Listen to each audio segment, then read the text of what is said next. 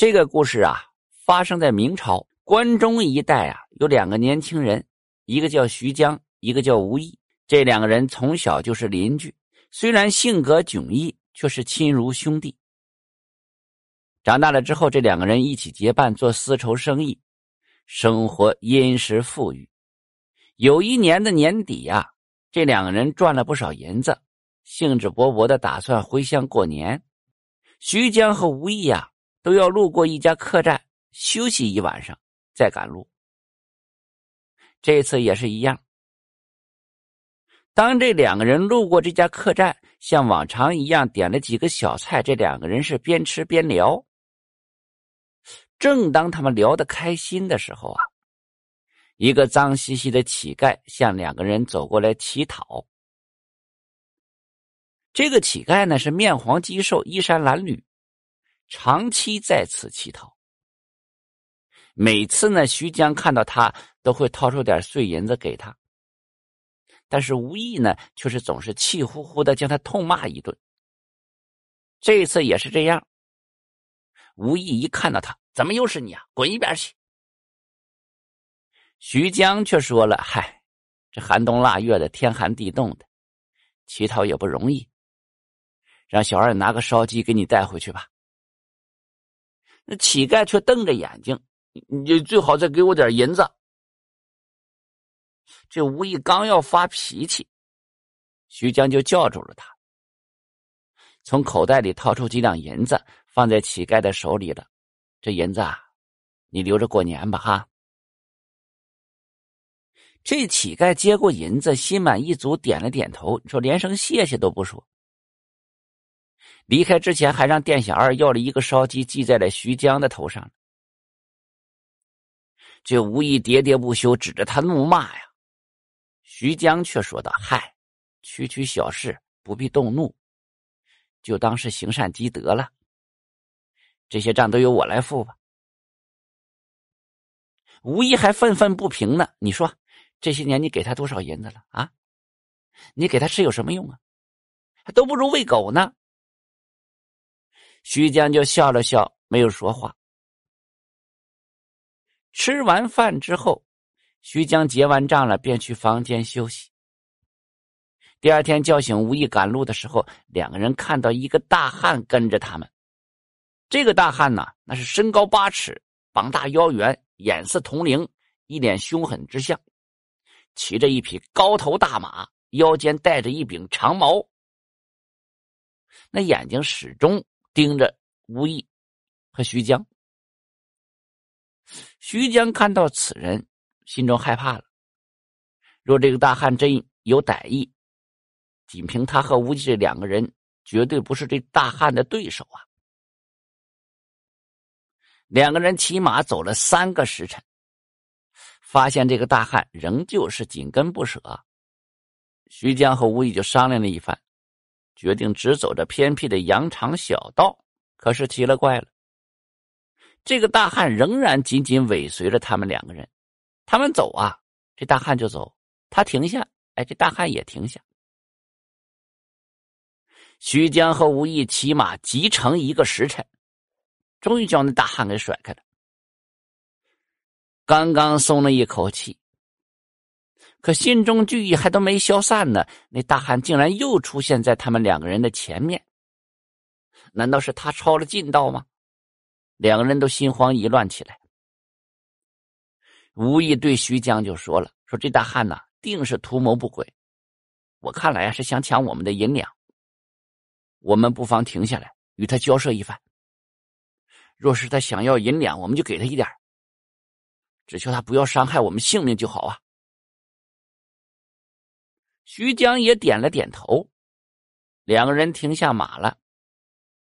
吴意将那大汉叫到跟前：“大哥，一路跟随我们，定有所图。”你要是为了银两，大可不必这么辛苦。我们将身上的银两就送给你了。这钱财乃身外之物，只要您不伤害我们的性命。大汉听到吴意这么说，你们是不是想耍诈？啊，耍耍耍耍诈？吴毅一听笑了，我们两个人也无法跟您斗，如何耍诈呀？我和兄弟俩商量过了，还是活命重要。你要是不嫌弃呀，我们这点银两都给你吧。大汉低着头牵着马过来，无意示意徐江啊，将身上的包裹都送给他。徐江将包裹扔到大汉跟前，这大汉捡起包裹，掂量之际，这无意却乘其不备，迅速爬上了马背，大叫一声“驾”，便骑着马迅速逃离了这里，留下徐江一个人面对着一脸凶相的大汉。大汉一开始非常惊讶，很快便仰天大笑：“哈哈哈哈哈！我以为你们是患难与共的兄弟呢。哦。”原来是自私自利的贪生怕死之徒啊！他这是自寻死路啊！你的下场也是如此。徐江就问他了：“你说我将所有的银两都给你了，难道不可以放我一条生路吗？”哼！谁知道你会不会报告给官府啊？除掉你，我才安心。说完，拿起那长矛，准备结束徐江的性命。徐江一看求情无用，我有一事不明白，那为何您早不动手，非要等到现在才动手啊？哼，因为之前的路附近都有人，为了安全起见，不被官府追查，我必须要选择一个安全的地方动手。现在这个地方不错，但是不算最好的地方。你们要是不让我停下，到了前方三里开外。我定会在荒无人烟的地方解决你们。你那个自作聪明的兄弟啊，说不定在前面已经见了阎罗了。徐江一听，万念俱灰呀，自言自语：“嗨，早知道我们就不赶路，或者不走这条路了。”大汉回答了：“哼，临近年关，我们兄弟众多，你走其他的路也免不了这个结果。你们俩就是钻进地缝里。”那也逃不脱的。正在这个时候，远处过来一个人。这个人呢，身材矮小，貌不惊人，衣衫褴褛。徐江细看这个人，就知道这是之前那乞讨的乞丐。乞丐见了徐江，是招呼也不打，走到跟前就说了：“那大汉，你放了他吧，然后自己乖乖去官府领罚，这样我就饶了你们了。”啊！大汉一听，怒不可遏呀！你他妈有病吧？你一个要饭的过来凑什么热闹？说完，伸出拳头想教训这乞丐。乞丐不动声色的向后退了几步，大汉的拳头就落个空。这大汉见状更加愤怒，呼呼呼连打几拳，但是没有一拳打中这乞丐的。大汉气急败坏，拿出那长矛，毫不留情刺向乞丐的胸部。这乞丐毫不紧张，伸出手来把长矛给捏住了。哼，你这恶汉就这点小手段，也想为非作歹？那大汉气喘吁吁：“你这乞丐有点手段，我怎么没听过你的名号啊？”名号算啥呀？像我这样的无名乞丐。就能打败你，你还有什么脸面干这个事儿？哼，还不如回家挑大粪去。说完这一用力呀，就把那长矛折断成了三截。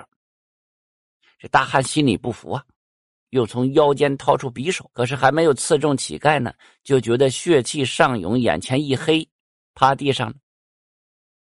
乞丐就对徐江说了：“我会将他捆住，送往官府。你呀，走吧。”那你如此身手，为何要做一个乞丐呀？徐江是大吃一惊啊！嗨，人各有志，我爱做啥就做啥，你呀别操心了。说完，拎起那大汉，这乞丐将其甩到马背上。徐江从包裹里掏出银两了，谢谢壮士相救，这银两啊，您拿着。我堂堂一个盖侠，还能缺钱呢？我之前向你要钱不过是图个乐子，既然你给了，我就欠你一个人情，我得保你一路平安，故不对你说谢。你呀也不用谢我，我也会去解决前面那群强盗，我保你一路平安。至于你那个朋友能否平安，那可就看他的造化了。这乞丐大笑一阵，眼神里是表情复杂，什么话就再没有说，带着大汉就离开了。徐江这才知道，他原来就是大名鼎鼎的盖侠呀。他曾经听说过关于盖侠的传说，从没想过自己在走投无路之时能获得高人相助。也许这就是佛家所言：凡事必有因果吧。